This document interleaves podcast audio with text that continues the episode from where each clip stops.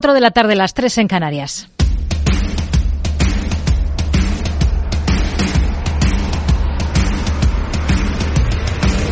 No decida lo que hará el mercado. No se salte las normas de su operativa. No se deje dominar por sus emociones. Mercado Abierto con Rocío Arbiza. Muy buenas tardes. Estados Unidos empieza el año con la creación de 353.000 empleos no agrícolas, 20.000 más que los creados en diciembre y con la tasa de paro sin cambio respecto al mes anterior en el 3,7%. Por tanto, se acelera el mercado laboral de Estados Unidos y encadena ya 37 meses consecutivos con creación de empleo. Además, se revisa la lectura de los dos meses anteriores. Se eleva la de noviembre 9.000 empleos y la de diciembre en 117.000. Es el dato clave de la semana en Estados Unidos y que llega en un día en el que también tenemos datos de paro en nuestro país. Aquí en España el empleo se resiente en el primer mes del ejercicio, un mes habitualmente malo para el mercado laboral con 231.250 afiliados menos de media y un aumento del paro de 60.404 personas. Se nota el fin de la campaña navideña, sobre todo en la hostelería y el comercio, aunque la ministra de Migraciones, Seguridad Social e Inclusión, el Masai, se queda con las cifras de número de cotizantes en términos desestacionalizados son unos buenos datos. Se han creado más de 544.000 empleos en los últimos 12 meses. Y de hecho, este mes de enero está siendo el mes de enero con más afiliados de la historia y la seguridad social. Suma 38.000 nuevos trabajadores computados en términos desestacionalizados respecto al mes anterior. Desde la Asociación de Trabajadores Autónomos, su presidente, Lorenzo Amor, lo ve distinto. Es el peor enero de la última década en cuanto a pérdidas de empleo salvando el año 2020 que se perdió un poquito más. El empleo estamos viendo que está teniendo un deterioro en el crecimiento. Tenemos también otro dato relevante para la economía española que pasa por el récord de turistas internacionales que han marcado nuestro país. Un total de 85,1 millones de turistas han visitado España en el último ejercicio, lo que supone un 18,7% más que el año anterior y casi un 2% por encima de niveles prepandemia. Hay una noticia empresarial, por cierto, que tiene que ver con el sector y que afecta a Iberia. La aerolínea ha puesto fin al conflicto del handling tras firmar con los sindicatos UGT y comisiones obreras un acuerdo para la creación de una nueva empresa, una compañía para la prestación de servicios de asistencia en tierra, tanto a terceros como a la propia Iberia, en los aeropuertos en los que la compañía ha conseguido la licencia y en los ocho en los que la ha perdido. IAG, que se cuela por este asunto, por este tema, entre los destacados de una sesión de nuevo con protagonismo para la banca. Nuevo presidente en Unicaja, sin sorpresas. El ex de Bankia, José Sevilla, va a tomar las riendas de la entidad, mientras CaixaBank ha venido a completar la temporada de resultados del sector con más de 4.800 millones de euros de beneficio en el último año, un 53,9% más frente a 2022, gracias a la subida de tipos y al negocio con sus clientes. La entidad va a repartir, tras ello, casi 2.900 millones en dividendos, como destaca el consejero delegado Gonzalo Gortázar. Este fuerte crecimiento del resultado y de la actividad refleja nuestra capacidad y voluntad de apoyar a la economía de las familias y de las empresas y nos permite aumentar sustancialmente la retribución a nuestros 590.000 accionistas y en particular a la Fundación La Caixa y al FROB que recibirán un mayor dividendo. El tema de la sede ha sido recurrente en la rueda de prensa de presentación de estos resultados y a diferencia del nada que decir de la última sesión del Sabadell, el presidente de CaixaBank, José Ignacio Zarri, lo tiene claro. Lo mejor para depositantes y accionistas es que la sede siga en Valencia. Y vocación de permanencia significa que estamos muy a gusto en Valencia y que creemos que es el mejor sitio para nuestro negocio, para CaixaBank, pensando en nuestros depositantes y pensando en nuestros accionistas. Beneficios de récord de la banca de los grandes de nuestro país, eh, sobre los que vuelve a poner el foco la ministra de Trabajo, Yolanda Díaz. Estamos transmitiendo esperanza cuando decimos que la banca española tiene que contribuir más en momentos de crisis en nuestro país. Y aunque tengamos que tener paciencia, lo vamos a conseguir. A esta hora los títulos de CaixaBank se dejan algo más de un 1% dentro de un selectivo IBEX que repunta, recupera terreno ganancias de medio punto porcentual en, el, en los 10.056 puntos. Está el selectivo español en un día con fuertes alzas en BBVA y Santander y con castigo, en cambio, en la petrolera Repsol. Un sector, el petrolero, en el que tenemos este viernes cifras en Estados Unidos de Chevron y de ExxonMobil, mientras los inversores siguen con lupa la reacción a las cuentas de las últimas horas de gigantes tecnológicos como Meta, que va a abonar dividendo por primera vez Apple o Amazon. Enseguida lo abordamos. Ojo con esa cifra, porque si sumamos los resultados de solo el último trimestre de las cinco grandes del sector, es decir, Alphabet, Amazon, Apple, Meta y Microsoft, nos da un número nada menos que de 94.000 millones de dólares en un trimestre. A las cuatro y media de la tarde vamos a relacionar música clásica y economía de la mano de Alexis Ortega, analista independiente. A las cinco y media hablaremos de cuál es el impacto en el neto de las nóminas del mecanismo de equidad intergeneracional implantado por el gobierno, el conocido como MEI. Será con Jorge Sierra de la multinacional de recursos humanos G Group. Y en el tramo final del programa, a partir de las seis, tendremos nuestro habitual consultorio de bolsa con Roberto Moro de robertomoro.com y con Jorge del Canto de Cácer Asesores Financieros en Canarias. Esto es Mercado Abierto en Capital Radio. Comenzamos.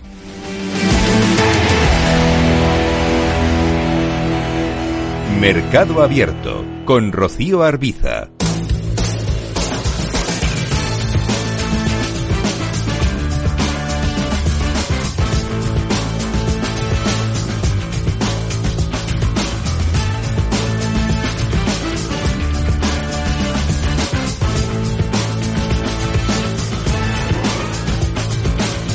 Comenzamos mirando a Estados Unidos. Tenemos tono mixto en los índices a esta hora de la tarde. Está con recortes, aunque son moderados. El Dow Jones de Industriales, una caída del 0,35 minutos, de 35% cuando han transcurrido ya los primeros 35 eh, minutos de negociación. Tenemos al S&P 500 con subidas.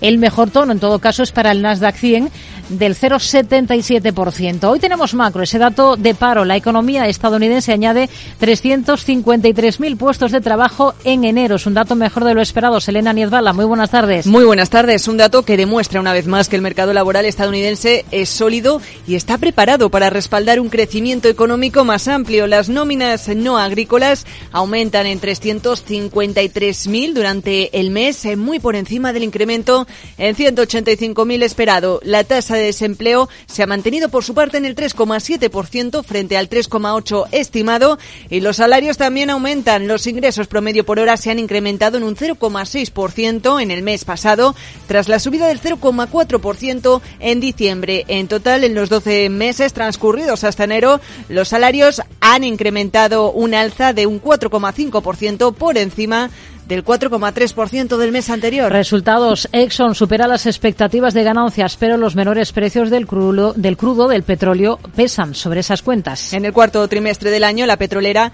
ha obtenido un beneficio por acción de 2,48 dólares por encima de los 2,21 esperados. En cuanto a ingresos, pues han sido de 84.300 millones, en este caso algo por debajo de los 85.200 previstos. Para todo el ejercicio, sus beneficios caen, lo hacen un 35% hasta los los 36.000 millones de dólares tras registrar beneficios récords en 2022. Eso sí, además la petrolera ha asumido un cargo por deterioro de 2.000 millones de dólares en California debido a problemas regulatorios. Chevron, otra del sector, supera previsiones de beneficio y aumenta el dividendo en un 8%. Los activos de petróleo y gas de Chevron en Estados Unidos han sufrido una pérdida de 1.350 millones de dólares debido al impacto de 1.800 millones en cargos por deterioro y otros 1.900 millones por las obligaciones de desmantelar activos en el Golfo de México. En el último trimestre, sin contar esos extraordinarios, ha registrado ganancias ajustadas por acción de 3,45 dólares por encima de los 3,21 que se esperaban. Los ingresos, en cambio,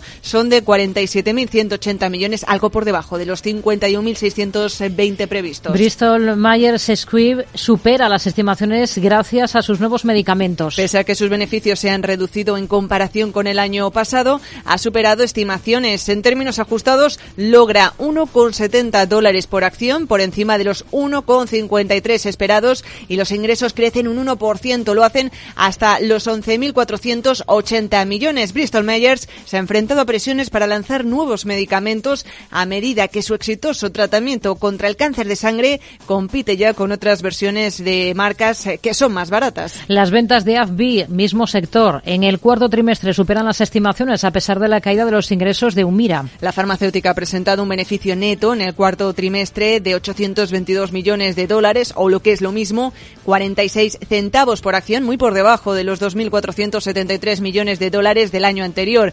Para todo el conjunto, en el 2024, AbbVie espera ganancias ajustadas por acción en el rango de 11,05 dólares a 11,25 dólares, eso sí, por debajo de la estimación del consenso, que los sitúa en los 11,26 dólares por título. AbbVie afronta la pérdida de la patente de Humira, uno de sus fármacos estrellas, cuyas ventas han caído un 41% en el periodo. Nvidia logra un nuevo récord con un aumento de valor de mercado sin precedentes en enero. Así es, la firma ha logrado el mayor aumento mensual jamás registrado, impulsado por un mayor optimismo en torno a la inteligencia artificial, proyecciones eh, positivas de los analistas y el anuncio de la compañía de sus nuevos eh, proyectos. Además, el fabricante de chips más valioso del mundo ha visto crecer su valor de mercado en una cifra sin precedentes de casi 300.000 millones de dólares hasta situarse, atención, en los 1,52 billones de capitalización. Intel retrasa un proyecto en Ohio que asciende a 20.000 millones de dólares. El diario The Wall Street Journal informa de un aplazamiento de los planes de la empresa de construir una fábrica de semiconductores de 20.000 millones de dólares en Ohio. Este informe ha suscitado inquietud acerca de las estrategias de Intel para invertir en activos de capital. No obstante, los analistas han minimizado la importancia de este aplazamiento al señalar que no implica reducciones inmediatas eh, de las inversiones. Y Tesla vuelve a llamar a revisión a más de dos millones de coches por un fallo en la cámara de marcha atrás. Sí, un documento del organismo de tráfico estadounidense refleja errores en esa tecnología en el Model S, el Model X y el Model Y del año 2023. No es la primera revisión que tiene la marca, porque hace un par de meses ya sufría otra con dos millones de afectados por el sistema Autopilot, es decir, casi todos sus coches en Estados Unidos. Son algunos de los protagonistas de la jornada. Hoy miramos, por ejemplo, a los movimientos más destacados. En el S&P 500 tenemos caídas del 18 para Gen Digital, Charter Communications, también con importantes retrocesos que superan a esta hora de la tarde el 12%. En el lado positivo, hoy está disparada Meta tras los resultados que presentaba al cierre de la última sesión. Un 20% está subiendo ahora, Amazon por encima del 6,5%. Vamos a mirar a Estados Unidos con Rafael Ojeda, estratega de mercados globales de Fortas Funds. ¿Qué tal, Rafael? Muy buenas tardes. Hola, buenas tardes. Bueno, tenemos a los índices en Estados Unidos con tono mixto. Ahora hablamos sobre todo de todos estos protagonistas del sector tecnológico, pero antes, la macro de la jornada, el dato de paro del primer mes del ejercicio, del mes de enero en Estados Unidos. ¿Qué le ha parecido? Bueno, me ha parecido interesante y yo creo que da alas a que Jerome Powell, a no mucho tardar, empiece a bajar eh, tipos de interés. Yo considero que no los va a bajar inmediatamente, pero estoy convencido que para mayo, junio empezarán a bajar los tipos de interés. Lo que está muy claro es que Estados Unidos eh, tiene absolutamente controlado la tasa de paro y el único inconveniente que podemos ver es quizás el incremento del coste del pero realmente la tasa de paro está absolutamente contenida y, eso es una muy buena noticia para Estados Unidos. Esto por el lado macro. En cuanto a compañías, tenemos muchos resultados. Por ejemplo, antes del inicio de esta sesión de viernes, tenemos cifras de las dos principales petroleras estadounidenses, eh, ExxonMobil y Chevron. ¿Qué le han parecido los números de las dos? Me parecen buenos en, en ambas compañías. ExxonMobil desde el primer cuatrimestre del 2023, que, que estaba en torno de 2,83, ha ido mejorando trimestre a trimestre sus resultados, batiendo además las expectativas. En el caso de Chevron, lo mismo. Y esto, bueno, pues nos da pie a que probablemente bueno, pues eh, estas compañías a lo largo del, del, año que viene pues puedan seguir avanzando, avanzando de una manera importante. En el caso de Chevron, que en la apertura tenía una subida casi un 1%, la compañía cotiza en torno de 202 dólares y tiene un objetivo de 125. En el caso de Chevron, que ha subido en la apertura más de un 1,5%, pues cotizan en torno de 149 dólares y tiene un objetivo de 176. Por tanto, creo que van a ser dos compañías que a lo largo de este año van a hacerlo bien. Hmm. Bueno, se están cotizando las cuentas de anoche de tres gigantes como son Apple, Amazon y Meta. Em, vamos a ir por partes, si le parece, y vamos a comenzar por el que muestra el movimiento más destacado hoy en bolsa, que es Meta. ¿Cómo ve las cosas para esta compañía, sobre todo tras esa decisión de pagar dividendo por primera vez y de aumentar en 50.000 millones su plan de recompra de acciones? Está disparada en bolsa. Lo que demuestra que Meta ha cambiado el paradigma. Ha dejado de ser una startup que crecía muchísimo, como en su momento le ocurrió a Microsoft, que en un determinado momento se convirtió en una empresa ya lo suficientemente grande como para empezar a remunerar a sus accionistas e incluso hacer política de recompra de acciones. ¿no? Si llega un momento en el cual la, compañía, digamos, llega a una madurez. Bueno, pues creo que ha llegado el momento en Meta. Meta ya ha llegado un momento en el cual gana tanto dinero, lo hace tan bien, está en una situación en la cual ha dejado de tener que andar financiándose y, creciendo y todo el dinero reinvertirlo en su propio crecimiento, sino empezar a remunerar a sus accionistas y empezar a recomprar de acciones. Creo que es una demostración de madurez por parte de la compañía. En cuanto a sus resultados, espectaculares y no solamente espectaculares, sino que tiene un, futuro verdaderamente espectacular. Es una empresa, ya le digo que junto con Nvidia, para mí son las compañías que a lo largo de este año van a hacer lo mejor porque el tema de la inteligencia artificial generativa va a ser el futuro, pero vamos, si no ya es presente. Hmm. Bueno, está la compañía con alzas ahora mismo del 20%. Otro de los gigantes, Apple, ¿con qué se queda de sus números? Pese a China, logra mejorar el beneficio un 13% y logra vender más. Claro, el Apple digamos que ya está en otro paradigma, es decir, Apple hace ya tiempo que dejó de ser una empresa extremadamente innovadora, realmente es una, una empresa que fabrica teléfonos móviles y cada vez es más difícil sorprender, ¿no? Y sobre todo ya tienes el problema del precio, es decir, ya, hablamos de terminales unos precios también un poco un poco elevados. ¿Qué es lo que sucede? Que el, peso específico que tiene China dentro de Apple es muy, muy importante. Entonces, si China tiene problemas, como está teniendo problemas económicos y, el país no termina de despuntar, bueno, pues hace que sus ventas se ralenticen y esto hace que, que, tengan ese, freno. ¿no? Sin embargo, es una compañía tremendamente solvente, muy bien capitalizada, eh, innovadora, que hace las cosas muy bien y, por tanto, sus resultados son buenos. ¿no? ¿Qué es lo que ocurre? Que como siempre estamos descontando el futuro, el futuro tenemos ese cisne negro que es que como China no termine de arrancar, los resultados de Apple pueden ser perjudiciales, ¿no? Y eso es lo que hace que, la compañía no termine de despuntar en bolsa y alcance esos 200 dólares hmm. que todo el, mundo, todo el mundo barrunta, que es su, precio objetivo.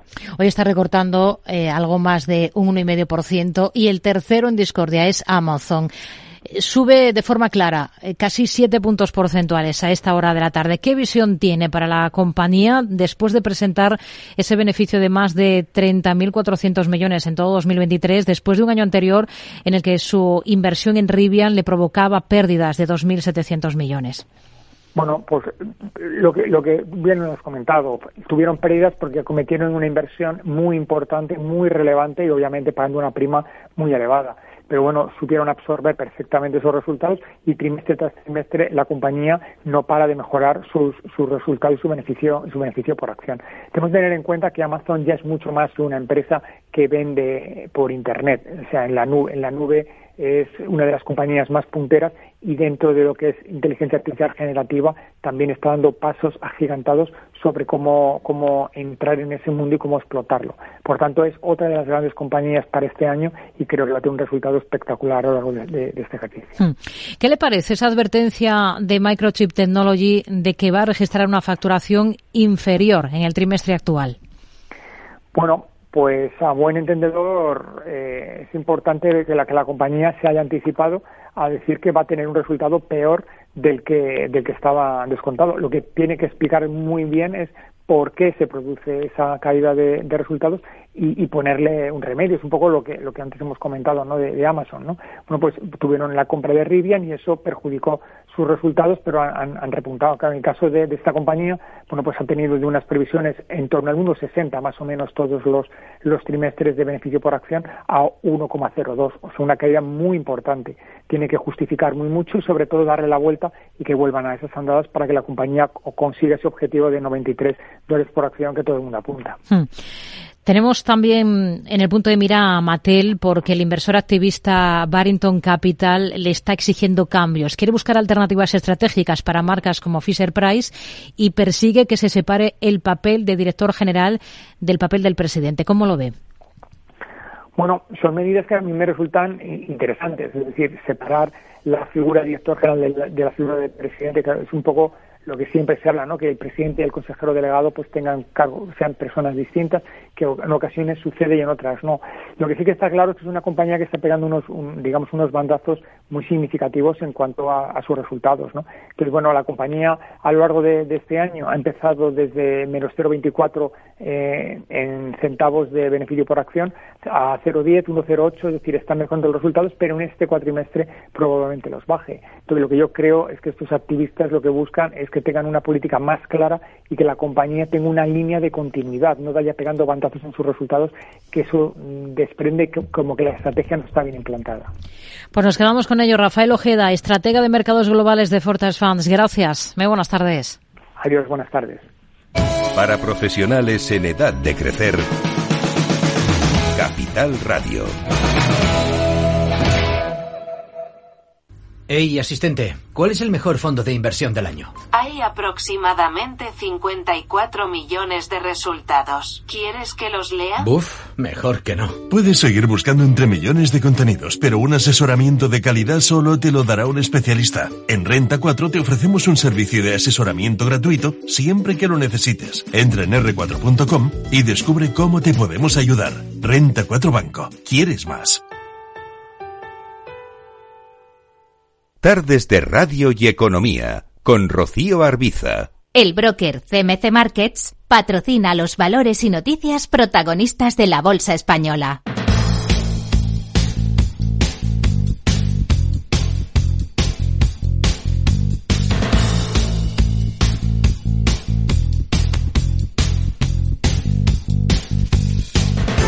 Una bolsa española que está con tono positivo, que repunta un 0,46%, es lo que suma el IBEX hasta 10.060 puntos, mientras tenemos protagonismo de nuevo para el sector financiero. Hoy es CaixaBank quien ha presentado resultados. Ha ganado algo más de 4.800 millones en el último año, un 53,9% más que en el ejercicio anterior. Alejandra Gómez, muy buenas tardes. Muy buenas tardes. La entidad que preside Ignacio Gorigolzarri se une a la tendencia de récord de beneficios del sector bancario. Sus buenas ganancias apoyan el impacto positivo de la subida de tipos de interés, porque su margen se eleva un 54% este 2023 hasta los más de 10.100 millones de euros. Además, CaixaBank ha anunciado que distribuirá el 60% del beneficio logrado en 2023 entre sus accionistas, por lo que repartirá un dividendo por valor de 2.890 millones de euros. Así, la entidad mantiene la mora controlada en el 2,7% y eleva su rote, su rentabilidad, al 15,6%. Su consejero delegado, Gonzalo Gortázar, ha destacado sus planes para este 2024 y ha anunciado un nuevo plan de recompra de acciones durante el ejercicio por valor de 500 millones. En el año 2024 esperamos consolidar nuestro crecimiento y seguir apoyando a la economía y a nuestros clientes, en un año en el que presentaremos además un nuevo plan estratégico que definirá el rumbo y la velocidad de CaixaBank Unicaja elige a José Sevilla como nuevo presidente de la entidad. Sí, el consejero delegado de Bankia, el exconsejero delegado de Bankia sustituirá a Manuel Azuaga al frente de Unicaja después de que presentara su renuncia el pasado 24 de noviembre. Es una decisión que ha tomado el Consejo de Administración de la entidad malagueña este viernes por unanimidad, aunque eso sí, el nombramiento deberá ser ratificado en la próxima Junta General de Accionistas. El Consejo de Administración de Grifols estaría ultimando un acuerdo para apartar a sus fundadores de la gestión de la compañía. Con el objetivo, según publica el diario El confidencial de evitar el posible conflicto de interés que ha puesto de manifiesto el fondo Gotham City Research en su informe. De confirmarse este acuerdo, la familia que fundaba Grifols en 1909 se apartaría de la toma de decisiones relevantes de la compañía, que se quedarán a cargo de los consejos, consejeros ejecutivos y de los independientes. Un movimiento que, que perseguiría recuperar la confianza de los grandes inversores internacionales. BlackRock aumenta su presencia en Grifols por encima del 4%. Y lo hace en medio de una pugna judicial de la catalana con Gotham City Research, tras el informe que ha puesto en entredicho sus cuentas. La gestora de fondos estadounidense ha alcanzado el 4,18% de presencia en Grifols desde ese 3,90% anterior. Iberia de IAG ha llegado a un acuerdo con los sindicatos para la creación de una nueva empresa que va a prestar servicio de handling. Una firma entre patronal y trabajadores que pone fin al conflicto del servicio de tierra. La nueva empresa tendrá como principal actividad la prestación de servicios de asistencia handling tanto a terceros como en propio. En los aeropuertos en los que Iberia conseguía la licencia y en los ocho en los que la había perdido. Con este acuerdo Iberia ha aceptado la petición de los sindicatos para renovar la plantilla mediante salidas voluntarias incentivadas y la firma de un plan de estabilidad de empleo. Tenemos en el punto de mira ACS se adjudica dos proyectos para combatir los efectos en el cambio climático en Estados Unidos. Ascienden a 321 millones de euros. Y también en el punto de mira, Logista aprueba un dividendo de 245 millones, 1,85 euros por acción. Un dividendo que supone un aumento del 34% con respecto al ejercicio anterior, que supone el dividendo a cuenta distribuido en agosto del 2023. Este total representa el reparto del 90% del beneficio neto del ejercicio. Además, Logista también ha realizado cambios en en su cúpula directiva. Elige a Luis Isasi como presidente no ejecutivo y a Cristina Garmendia como vicepresidenta. Y la CNMV autoriza el aumento de la OPA de Apolo sobre A+. La operación se hace así con el beneplácito del regulador español en la mejora de su oferta sobre A+, hasta los 10,65 euros por título, que supone un incremento del 12,1% de los 9,5 euros ofrecidos de forma previa. Dice la CNMV que esta nueva contraprestación se considera suficientemente justificada ante la ley de los mercados de valores de nuestro país. El broker CMC Markets ha patrocinado los valores y noticias protagonistas de la Bolsa Española. Valores protagonistas a los que nos acercamos de la mano de Gonzalo Lardíez, gestor del Sigma IH Equity Europe y del Sigma IH Equity Spain de Anbank. Hola Gonzalo, ¿qué tal? Muy buenas tardes. ¿Qué tal, Rocío? Buenas tardes. Bueno, está subiendo el IBEX medio punto porcentual. De momento mantiene esa referencia de los 10.000 puntos. Hoy con todos los inversores pendientes de ese dato de paro en Estados Unidos que ha sido positivo, ¿no? Pues sí, la verdad es que dependiendo de cómo se mide y las expectativas de unos y otros, en general nos tenemos que quedar con que es un dato positivo. La creación de empleo se mantiene se mantiene firme, pero ya sabemos que esto del mercado pues va un poco por barrios y esa esperada bajada de tipos de interés pues con datos eh, de esta índole, pues eh, queda definitivamente aplazada en el tiempo. Con lo cual, pues aquellos valores más sensibles a tipos, con los bancos a la cabeza, especialmente los dos más grandes, pues tienen un entorno favorable. Aquellos sectores que se beneficiarían de una bajada de tipos, pues eh, tienen un día un poco más complicado. Pero en general no tenemos que quedar con que es un buen dato. La economía americana sigue sigue fuerte más allá de, las preferencias que tengan los mercados. Hmm. ¿Qué le han parecido los resultados de CaixaBank? ¿Qué es lo que más le llama la atención de sus cifras y de esos anuncios que ha hecho en cuanto al eh, dividendo? Vemos que con los números que ha presentado hoy CaixaBank se completa esa cifra redonda de la banca española de 26.000 millones de beneficio. Pues sí, la verdad es que una cifra que parece bastante importante, pero si sumamos pues lo que tenían en su momento pues bancos y cajas en el año 2007 todavía no llegamos a, aquellos números. Pero bueno en general marca una tendencia muy positiva en el último año. Los resultados son bastante buenos en línea general con un poco pues eh, con las estimaciones del mercado mejora en gastos de, explotación que son un 3% inferiores eh, algo más alto en provisiones, un, 2%, y, desde luego el dividendo de, de 40 céntimos, un 60% de payout, en general para bancos el, gran reto es eh, que va a suceder este año, pues lo que estábamos hablando hace un momento, pues esas expectativas de bajadas de tipos, ya veremos cuándo se materializan, el Euribor así lo empieza a descontar y la rentabilidad de este año pues es complicado si eso se materializa que se alcance para el próximo año, pero bueno, en general son buenos números, las valoraciones que es lo más importante son atractivas, con lo cual un entorno que sigue siendo todavía bastante favorable. Estamos viendo anuncios en todas las entidades de nuevos planes de recompras de acciones. ¿Esto de qué es síntoma? Porque el inversor las acoge como positivas, pese a esas llamadas de atención del regulador de que no se deben considerar remuneración al accionista. Bueno, el regulador eh, bastante ha dicho en los últimos años de todo lo referente a, las entidades financieras porque es un sector que ha estado hiperregulado desde la crisis financiera del 2008 y, y, realmente por regulación desde luego que no sea. Las entidades en general cotizan pues por debajo de su valor en libros y eso pues es un atractivo para ese excedente de capital que tienen las entidades por recomprar sus propias acciones cuando cotizas por debajo de valor en libros es una buena es una buena decisión creemos eh, si se considera una retribución, pues bueno, ya es otro, otro, otro tema. Hmm. José Sevilla ha sido elegido por unanimidad presidente no ejecutivo de Unicaja. ¿Qué retos tiene por delante al frente de esta entidad que sigue por debajo su cotización del euro? Me vas a tener que disculpar que no, no puedo seguir no puedo seguir hablando. Hmm. Bueno, vamos a, retomar enseguida, si le parece, vamos a dejar que se recupere Gonzalo Leardies. Em, es uno de los grandes protagonistas, ¿no? Unicaja, por esa presentación de resultados em, eh, que falta todavía por parte de Unicaja. Toda la banca ha presentado. Tiene nuevo presidente eh, que es eh, José Sevilla. Hay grandes protagonistas, además de todos los bancos en el punto de mira. Tenemos a Grifols, por ejemplo, que es otro de los valores de los que estamos muy pendientes, o ACS porque ha ganado un par de contratos más en Estados Unidos. Creo que ya tenemos a Gonzalo recuperado, ¿es así? Creo que ya estoy recompuesto. le, preguntaba por, por Unicaja, eh, por, eh, por esa llegada de José Sevilla, ¿cuáles son los retos que tiene al frente de este banco? Bueno, pues realmente Unicaja los problemas de gobernanza han estado ahí desde hace, desde hace bastante tiempo. Parece que con, este cambio, pues esos problemas de, gobernanza quedan finalmente eh, aplacados y dentro de esos buenos resultados que han presentado los bancos, Unicaja no ha sido una excepción, pero realmente todos estos temas le, han lastrado, con lo cual todo lo que sea aclarar eh, el liderazgo en cuanto al banco y quitar esas dudas, que ya sabemos que en cuanto a gobernanza hemos tenido bastantes cosas y noticias últimamente en cotizadas españolas, hmm. pues desde luego es una buena noticia para la entidad.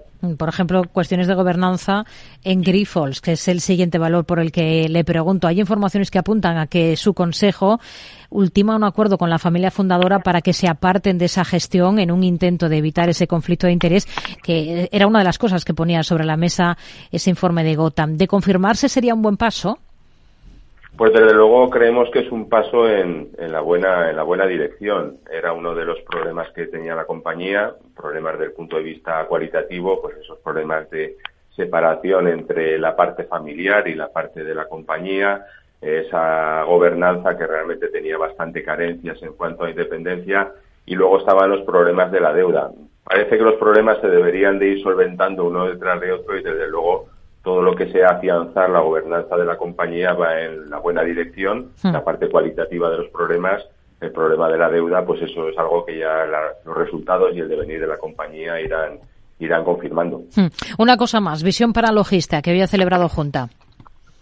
Bueno, Logista es un negocio que parece que no presenta cifras espectaculares, pero que año tras año pues sigue creciendo dentro de un sector muy atomizado, que es el transporte por, carretera dentro de las distintas líneas.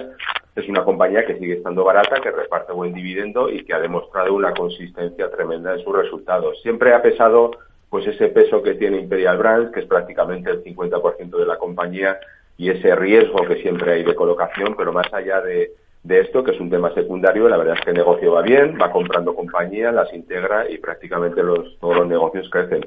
Con lo cual, un negocio que no es espectacular en cuanto a cifras, pero sí que muestra una consistencia año tras año pues bastante importante. Hmm. Nos quedamos con ello, Gonzalo Lardíez de Anban. Gracias. Muy buenas tardes. Gracias, un saludo.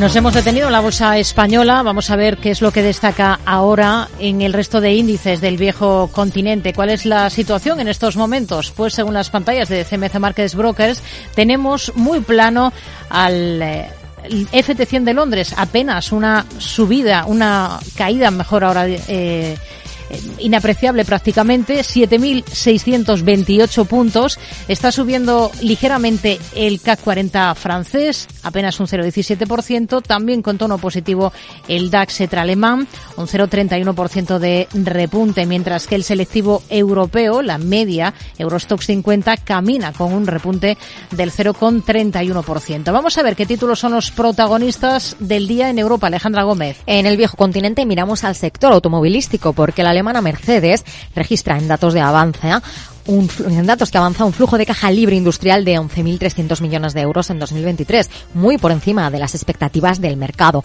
Por su parte, Volkswagen dobla sus inversiones en Brasil hasta los 3.200 millones de dólares hasta el año 2028. Y nos movemos al sector energético porque BP nombra a Kate Thompson como directora financiera permanente con efecto inmediato y completa así la reorganización de su cúpula tras la dimisión de Bernard Looney como director ejecutivo. En el sector textil británico, Superdry se dispara en bolsa ante el interés de su CEO, Julian Darkenton de adquirir la parte que no posee de la empresa, el 80% del capital, mediante una OPA. En el sector tabaquero, Phyllis Morris International y British American Tobacco acuerdan resolver una multitud de disputas en curso por la infracción de patentes relacionadas con sus alternativas a los cigarrillos. Además, en Irlanda, Ryanair es noticia tras anunciar que eleva un 3% su tráfico de pasajeros hasta enero, en enero hasta los 12 hasta los 12,2 millones, aunque debido a que muchas agencias de viaje online han dejado de vender sus billetes, su tasa de ocupación ha caído un 89% en el primer mes del año. En Francia, Publicis pagará más de 300 millones de euros para zanjar un caso en Estados Unidos sobre su papel en la crisis de los opioides. Y en otro orden de cosas, en materia farmacéutica, la suiza Novartis va a indemnizar a víctimas de ensayos clínicos no autorizados que realizaba durante 40 años en un psiquiátrico y lo hará con alrededor de 4,2 millones de euros. También en el país, el gigante suizo de los supermercados Migros va a suprimir 1.500 puestos de trabajo. En el país también ponemos el foco en el sector financiero porque el regulador helvético señala en un informe que se centrará en el estudio de VS después de la adquisición de Credit Suisse. Y ya en Dinamarca, Danske Bank destaca que comienza a haber un ligero deterioro en la calidad crediticia de los clientes hasta hacia finales del año pasado, aunque pronostica ganancias para 2024 en línea con las de 2023 de más de 2.800 millones de euros. En Alemania, el prestamista estatal KfW está considerando adquirir una participación de la división de buques de guerra de ThyssenKrupp, todo ello mientras que Holanda, en Holanda, TomTom reduce sus pérdidas un 80% en 2023 hasta los 21 millones de euros. Y más al norte, en Suecia, el fabricante de electrodomésticos Electrolux pierde 463 millones netos en 2023, cuatro veces más que en 2022, debido, alegan, a la alta inflación, los altos tipos de interés y a las tensiones geopolíticas que han arrastrado a la demanda. Son algunos de los protagonistas del día en Europa. Vamos a mirar a ellos con Gisela Turasini, consejera delegada y cofundadora de Black Bear Broker. ¿Qué tal, Gisela? Buenas tardes. Muy buenas tardes, Rocío, ¿cómo estáis? Bueno, lo primero, ¿qué índices europeos vigila más ahora y qué niveles? Pues la verdad que en concreto estamos vigilando el DAX desde las mesas de negociación de Black Rocío, en su zona de los 16.500 puntos para el corto plazo, eh, en concreto. Yo creo que la debilidad de los bancos podría distorsionar un poco el IBEX 35, por ejemplo, también, o el CAC 40. Eh, en eso nos estamos fijando y por ende también en el Eurostox 50. Así que me centro en el DAX eh, en la jornada de hoy y, terminando la semana. ¿no? En ese sentido, la zona esa que te decía de los 16.500 marca un soporte sólido para nosotros en el corto plazo que mientras no se pierda, vamos, eh, sigue dándonos pistas de esa intencionalidad del mercado, ¿no? Eh, ¿Qué te diría? Y es que si se confirma lo visto en estas dos últimas semanas, pues podríamos pensar en un proceso de aceleración en su vida libre tras ocho años de penurias en las bolsas europeas, por decirlo de alguna manera, Rocío, así que en eso estamos centrados. Hmm. Hoy tenemos entre los valores destacados, por ejemplo, Teleperformance, que es un título que últimamente está generando mucha expectación por parte de los inversores. ¿Ustedes son positivos con la compañía? Súper, la verdad, y de hecho es una de las compañías que tenemos en cartera desde Blackbird. Y bueno, la popularidad de, de Teleperformance viene dada, como sabes, por la, por la multitud de recomendaciones positivas que recibió antes de, desplomarse un 80%. Y ahora, pues, em, tras ofrecer para mí técnicamente un soporte sólido y cambiar de tendencia, está llamando la atención de, muchos inversores que ahora sí vemos una, clara oportunidad, eh, como te diría, pues en una compañía que, ha exagerado su caída, ¿no? como, consecuencia de su considerable nivel de deuda.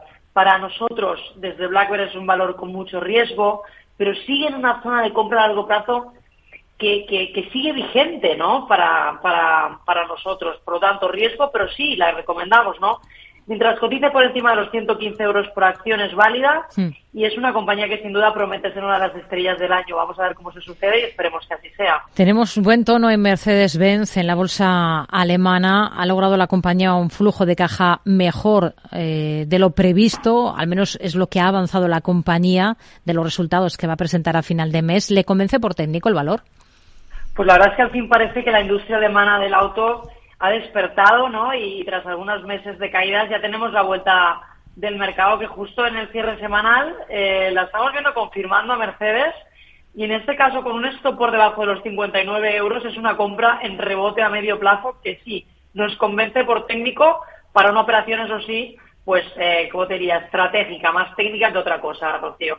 Y Porsche le gusta bueno, en este caso eh, el valor lo hemos visto como ha reaccionado positivamente, zona de sobreventa, pero todavía cotiza en tendencia bajista y en debilidad. No está absorbiendo el papel de la salida a bolsa final de, finales de 2022, como sabéis. Creo que es pronto para ver un cambio de tendencia, pero sí es un valor que nos interesa por valoración. Eh, en concreto, nosotros optamos por el holding, que es el Porsche Automobile Holding. Lo tenéis, si lo podéis eh, ver en pantalla, para tener eh, eso sí, una participación en, Porsche y en Volkswagen a la vez, eh, con el descuento em, que, nos, que nos trae el holding, eh, que es del 60%. Por lo tanto, no entraríamos en Porsche, sino en el holding. Así que te diría que al margen de Porsche, mm, aunque sea redundante, estaríamos, pero a largo plazo, con una disposición del 5% para nuestra cartera en Porsche Automobile Holding que, sería la otra derivada. ¿no? Hmm. Ryanair, tenemos datos de la aerolínea de bajo coste de transporte de pasajeros del primer mes del ejercicio de enero. ¿Cómo está el valor por técnico?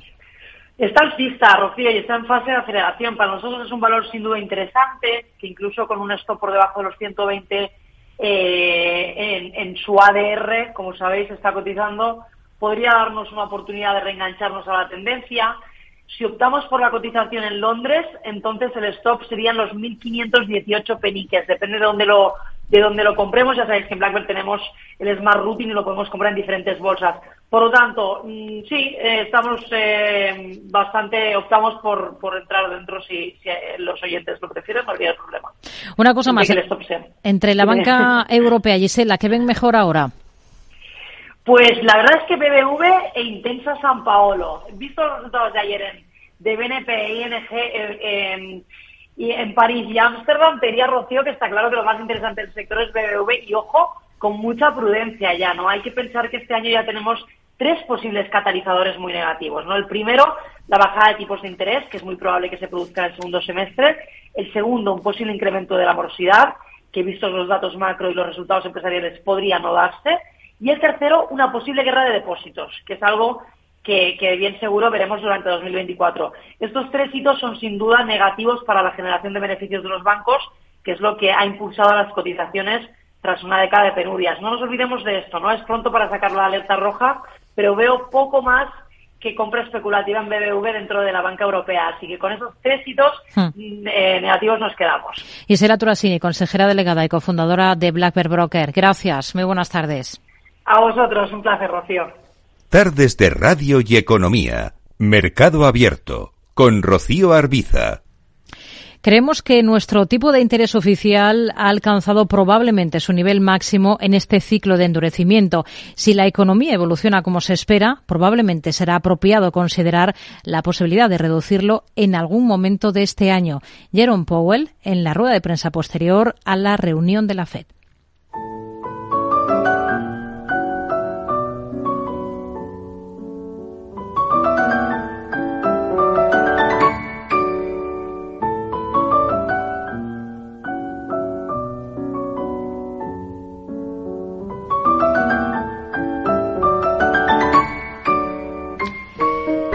Alexis Ortega, analista independiente. ¿Qué tal, Alexis? Muy buenas tardes.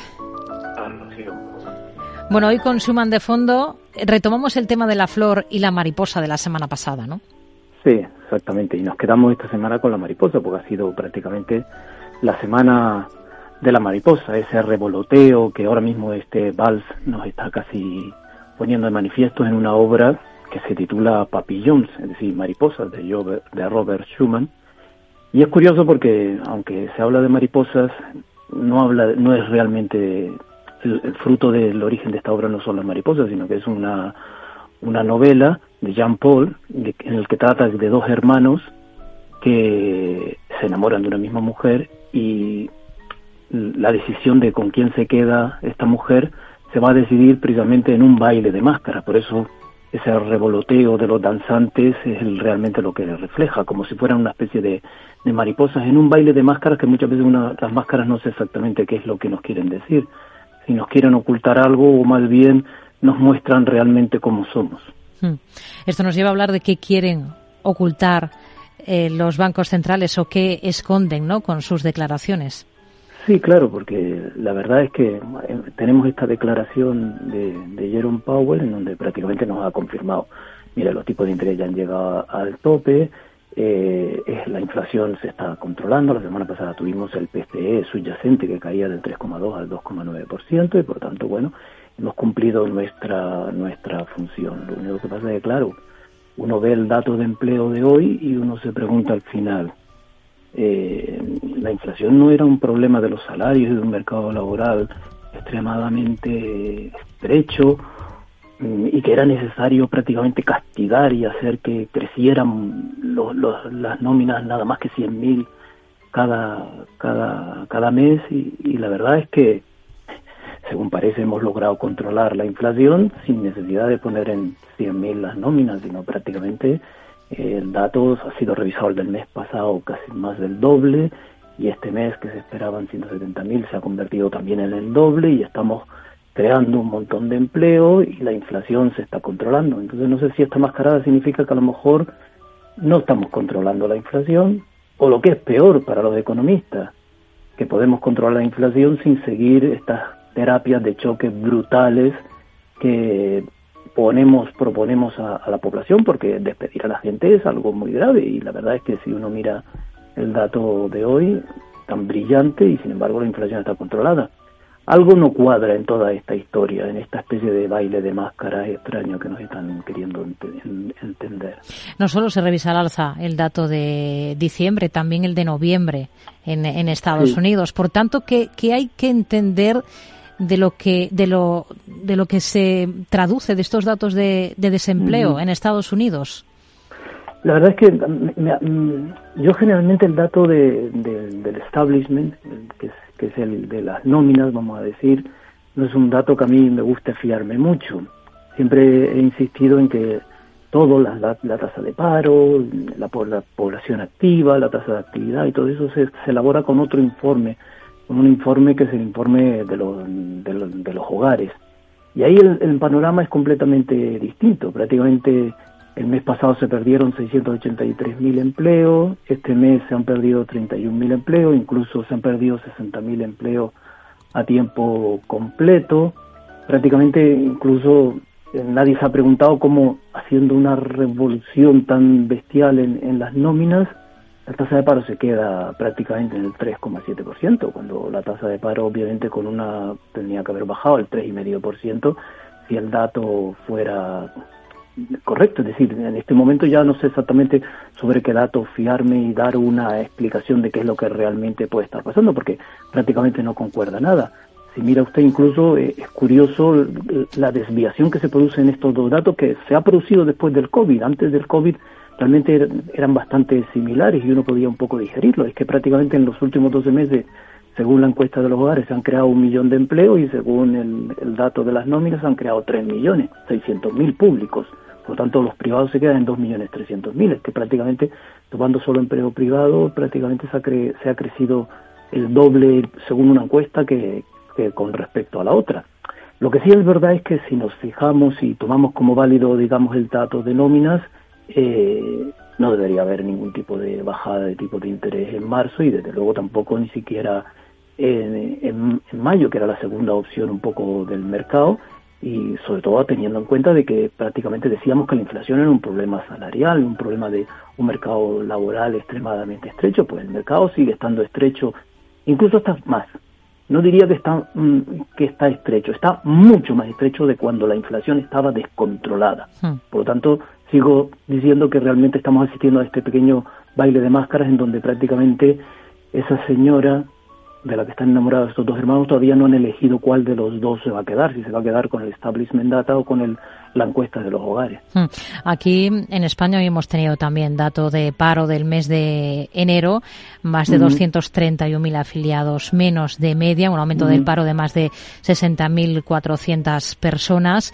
Hemos tenido varias referencias eh, macro de la eurozona en estos últimos eh, días. ¿Cómo de preocupado está en relación a, esa macro aquí en Europa? Bueno, la verdad es que la situación en Europa es una situación bastante problemática. El dato de, PIB incluso alemán, que siempre es corregido el anterior para no tener esa especie de regla mnemotécnica que tienen los mercados de que dos trimestres continuados negativos pues es una recesión, cosa que es un poco absurda porque no tiene nada que ver con una recesión. Eh, pero desde luego sí que estamos en una situación en Europa relativamente complicada y desde luego sí que es fácil que ahora mismo, si miramos un poco el panorama, sea el Banco Central Europeo quien primero tendría que empezar a bajar los tipos de interés, e incluso lo antes, lo antes, lo antes posible. Sin embargo, si uno mira un poco las expectativas del mercado o, las apuestas del mercado, casi ocurre lo contrario, van a bajar los dos lo mismo los tipos de interés, prácticamente será la Reserva Federal antes que los baje que, el Banco Central Europeo, una cosa un poco extraña. Hmm. De todas maneras, un pequeño apunte con el respecto a los datos, porque es que, eh, cuidado, porque en España los datos que se dan son no ajustados, es el dato original. Si utilizáramos el dato original, por ejemplo, para la encuesta de de nóminas en Estados Unidos habrían perdido dos millones de empleos. Lo que pasa es que se hace un ajuste estacional. Hmm. En España, si se hace el ajuste estacional, el número de, de parados eh, prácticamente cayó en 27.000 y el número de ocupados no cayó en 231.000, sino que se aumentó en 38.000. Por tanto, ahí hay que tener un poco un pequeño dato curioso. Otra de las incongruencias que podríamos poner sobre la mesa, tenemos una economía que va bastante mal en Europa, sin embargo, relativamente el, dato de empleo hmm. nos está saliendo bien, no solo en España, sino en Alemania también. Cuando Walten entró, parecía que todos lo miraban intercambiando máscaras. Algunas mujeres notaron que Job, detrás de las flores, ahora usaba cabello rubio en lugar de negro, pero lo atribuyeron a la peluca. Fragmento de la novela Años de Juventud de Jean Paul.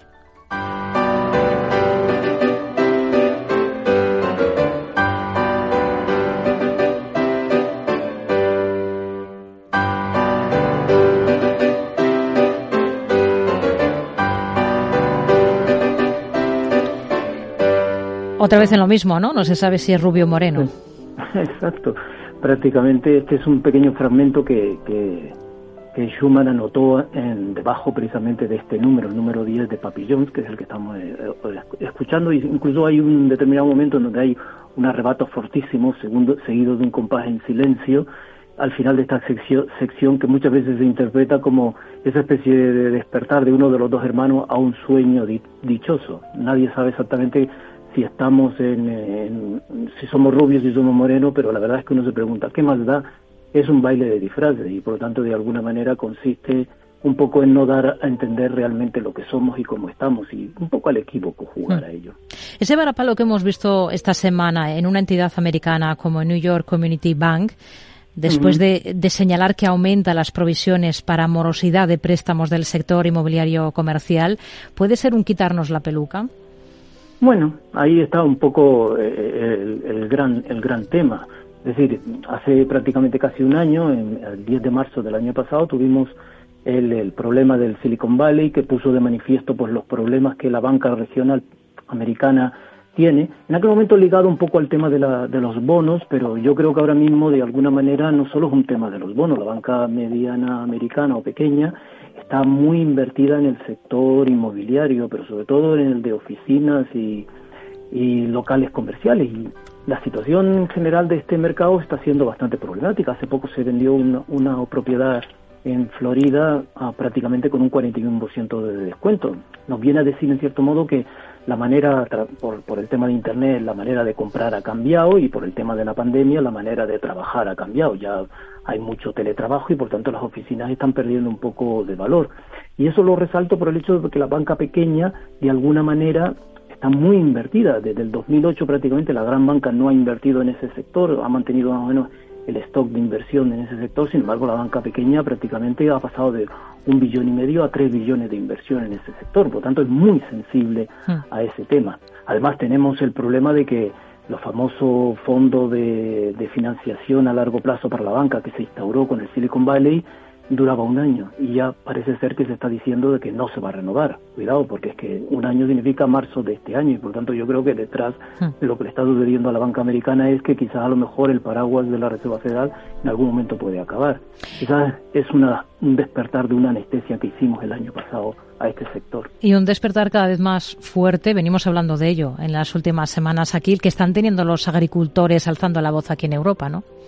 Sí, exacto. Yo creo que eso es un tema que, que, habrá que empezar a tenerlo muy, muy en cuenta, puesto que la oposición a la Agenda de 2030, que es lo que realmente está detrás de, de todo esto y de la entrada de mercancía sin esos estándares tan estrictos que se les somete a, a los agricultores europeos, les, les, hace perder competitividad y por eso al final muchos de ellos realmente no quieren más subvenciones ni quieren que se les entregue nada, solamente lo que quieren es jugar un poco en el mismo nivel que, otros sectores están entrando mercancía que además uh, es mucho más barata, pueden competir mejor en precio y de alguna manera ellos se encuentran en una situación bastante complicada. Es algo que la, que la Unión Europea debe empezar a ver, puesto que de alguna manera puede ser un pequeño ariete, una especie de pequeño cabreo constante que viene teniendo a la población desde ya prácticamente la guerra de Ucrania. Cuidado porque es un problema que va increciendo.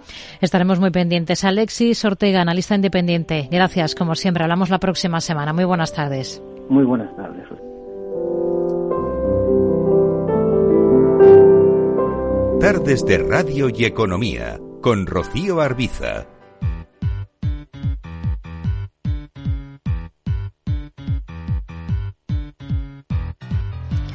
Abrimos ahora nuestra sección de tecnología de todos los viernes y vamos eh, comenzando a mirar a, la tecnología más puntera, Neuralink, la compañía de Elon Musk, ha anunciado estos últimos días que ya ha implantado el primer chip cerebral en un ser humano. Alejandra Gómez. Así es, Rocío, los augurios que el multimillonario ya hacía hace un tiempo con la empresa Neuralink ya son una realidad porque, como decías, ya hay al menos un ser humano sobre la Tierra que tiene implantado este chip cerebral y lo tiene gracias a que hace nueve meses recibía el beneplácito de la FDA, el regulador sanitario estadounidense, para que la compañía comenzara a hacer sus estudios en humanos. Bien, pues este hito, este primer implante lo ha anunciado Musk en su cuenta X, su red social, donde ha destacado que esta persona, tras la implantación, se está recuperando bien y además ha añadido que los resultados iniciales muestran una prometedora detección de picos neuronales. Pero seguro que muchos se preguntan, ¿para qué sirve este chip cerebral? La función, según la propia Neuralink, será la de leer la actividad cerebral para poder transmitir órdenes que ayuden a restaurar algunas funciones cerebrales gravemente dañadas tras un infarto o una esclerosis lateral amiotrófica, por ejemplo, que como sabemos son patologías que derivan en, grande, en graves daños en la capacidad comunicativa. Pero no es lo único, porque este dispositivo llamado telepathy se ha colocado en una zona del cerebro que controla la intención de moverse. Y si funciona correctamente, los usuarios también podrían controlar el cursor o el teclado de un ordenador usando solo sus pensamientos. Pero ojo, y nunca mejor dicho, porque no es lo único que está desarrollando la compañía del dueño de Tesla. Dice también que está trabajando en paralelo en dos tipos de implantes.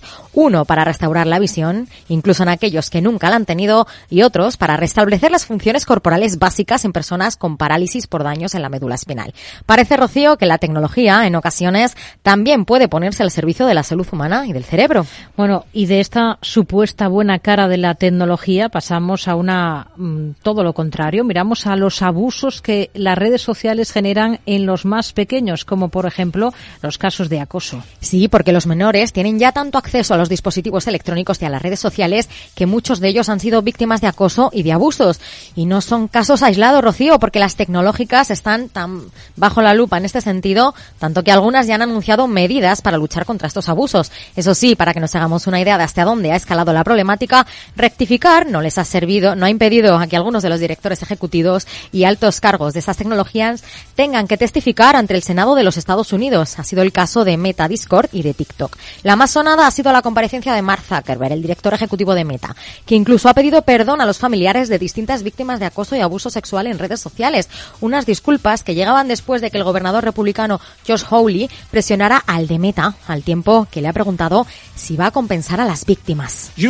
Tiene familia de todo el país cuyos hijos han sufrido graves daños o han desaparecido. ¿Y no le parece apropiado hablar de las medidas que han tomado para solucionarlo? que añadía también en esta sesión de declaraciones. ¿Quiere pedir disculpas ahora a las víctimas que se han visto perjudicadas por su producto? Enséñenle las fotos. ¿Quiere disculparse por lo que ha hecho a esas buenas personas?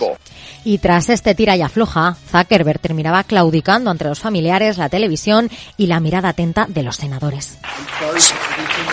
Lamento todo lo que han pasado. Nadie debería pasar por las cosas que sus familias han sufrido y eso es por lo que invertimos tanto y vamos a continuar haciendo esfuerzos en toda la industria para asegurarnos de que nadie tenga que pasar por las cosas que sus familias han tenido que sufrir.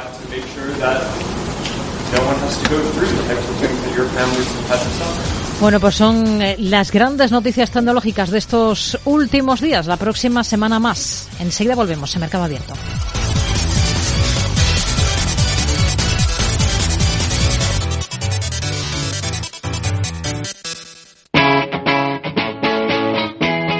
Capital Radio. Siente los mercados.